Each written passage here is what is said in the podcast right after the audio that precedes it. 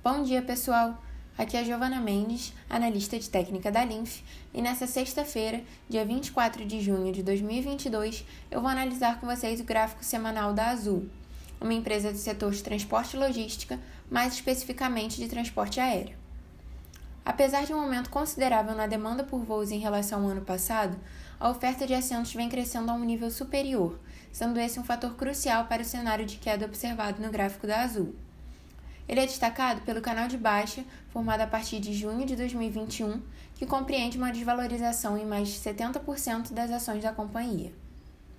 Em relação aos indicadores, a média móvel de curto prazo cruzou para baixa de longo prazo em setembro de 2021, e desde então ambas possuem inclinação negativa e o ativo permanece abaixo delas, reforçando a tendência de baixa.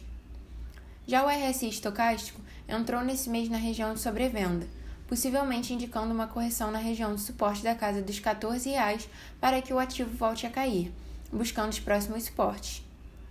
Outros cenários viáveis são a confirmação do rompimento da linha inferior do canal, não havendo correção e também dando continuidade ao movimento de queda, a formação de uma tendência lateral entre suportes e resistências ou a realização de um pivô de alta que daria início a uma tendência altista.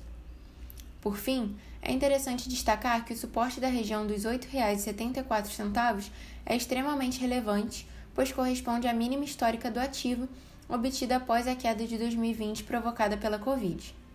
Eu encerro por aqui, espero que vocês tenham gostado e até a próxima!